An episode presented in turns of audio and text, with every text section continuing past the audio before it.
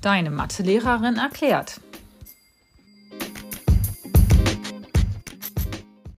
Hallo meine lieben Klassen, ich begrüße euch ganz herzlich zum Podcast, in dem ich ein paar Themen erklären möchte, ähm, um euch das einprägsamer zu gestalten, die ihr in eurer Freizeit hören könnt, vielleicht alleine beim Spazierengehen, abends, wenn ihr einschlaft und somit die Inhalte äh, besser versteht und euch besser merken könnt.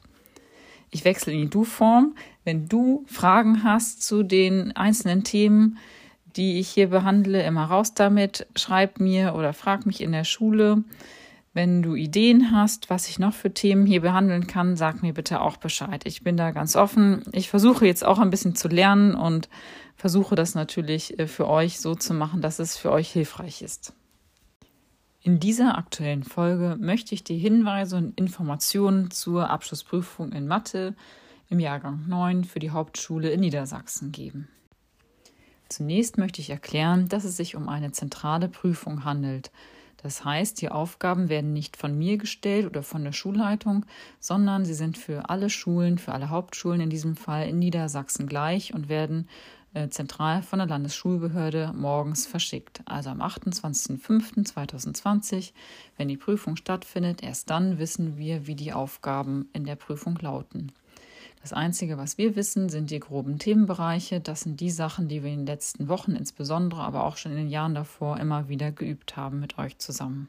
Die Prüfung besteht aus drei Teilen. Erstmal aus dem allgemeinen Teil, dann einem Pflichtteil mit Pflichtaufgaben und dann den Wahlaufgaben. Der allgemeine Teil ist für beide Kurse, also für den E-Kurs und den G-Kurs, an unserer Schule sagen wir auch A- und B-Kurs, gleich. Der Pflichtteil und die Wahlaufgaben sind jedoch nach Kursniveau verschieden. Im allgemeinen Teil werden deine Grundvorstellungen und Grundfertigkeiten in verschiedensten Themenbereichen geprüft. Da geht es um äh, Zahlenstrahl, Bruchrechnung, Längenumrechnung und vieles mehr. Und da es sich hierbei um einfachere Rechnung handelt, darfst du keine Hilfsmittel verwenden. Mit Hilfsmittel ist in diesem Fall der Taschenrechner gemeint, ebenso auch die Formelsammlung. Du darfst natürlich ein Lineal zum Beispiel benutzen, Buntstifte oder auch ein Geodreieck braucht man manchmal. Für diesen ersten Teil stehen dir maximal 40 Minuten zur Verfügung. Wenn du schneller fertig sein solltest als diese 40 Minuten, zum Beispiel schon nach 30 Minuten, kannst du aber schon weiter starten und hast dann dementsprechend mehr Zeit für die anderen Teile. Aber die höchste Zeit sind 40 Minuten und wenn du schneller bist, ist das auch gut. Nach der Abgabe des allgemeinen Teils bekommst du vier Wahlaufgaben vorgelegt, aus denen du zwei verbindlich auswählen musst. Für die Auswahl hast du 15 Minuten Zeit. In dieser Zeit schaust du dir die vier Aufgaben ganz genau an und suchst die beiden aus, die du besonders gut lösen kannst. Die beiden nicht gewählten Wahlaufgaben musst du jetzt wieder abgeben. Erst dann darfst du mit der Bearbeitung des verbindlichen Pflichtteils und der beiden gewählten Wahlaufgaben beginnen. Hierfür bekommst du noch einmal 80 Minuten Zeit. Zum Lösen dieser Aufgaben sind ein nicht programmierbarer Taschenrechner und eine Formelsammlung erlaubt. Nicht erlaubt ist ein Handy. Die müssen vor der Prüfung abgegeben werden.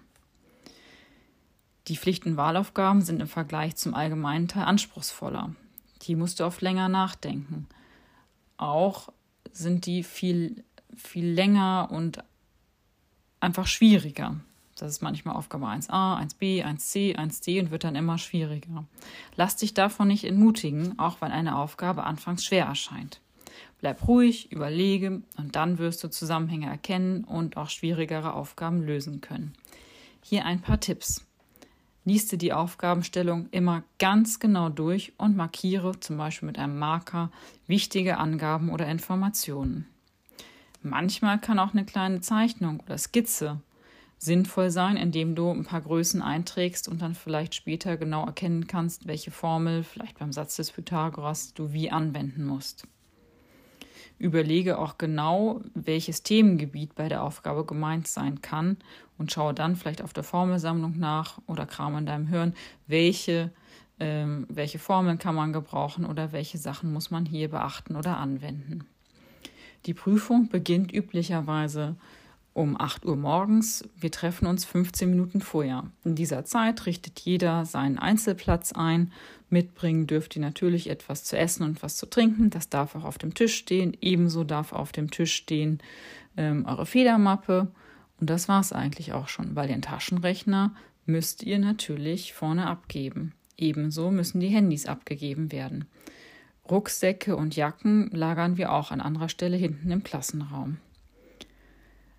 Ja, das war's soweit. Ach nee, mir fällt gerade noch ein, ihr braucht auch kein Papier mitbringen, sondern ihr bekommt auch, habt ihr das schon oft geübt, Klausurbögen.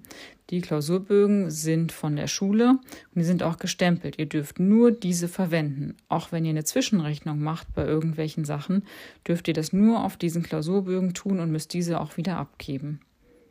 So, das waren jetzt erstmal alle Infos. Ich hoffe, ich habe alles erwischt.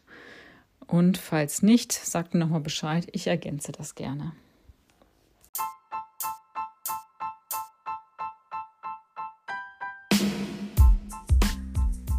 Das war jetzt die zweite Folge meines Podcasts Deine Mathelehrerin erklärt. Heute war das Thema die Abschlussprüfung in Mathematik Jahrgang 9 in der Hauptschule in Niedersachsen. Ich hoffe, sie hat euch gefallen. Bis zum nächsten Mal, deine Mathelehrerin und tschüss.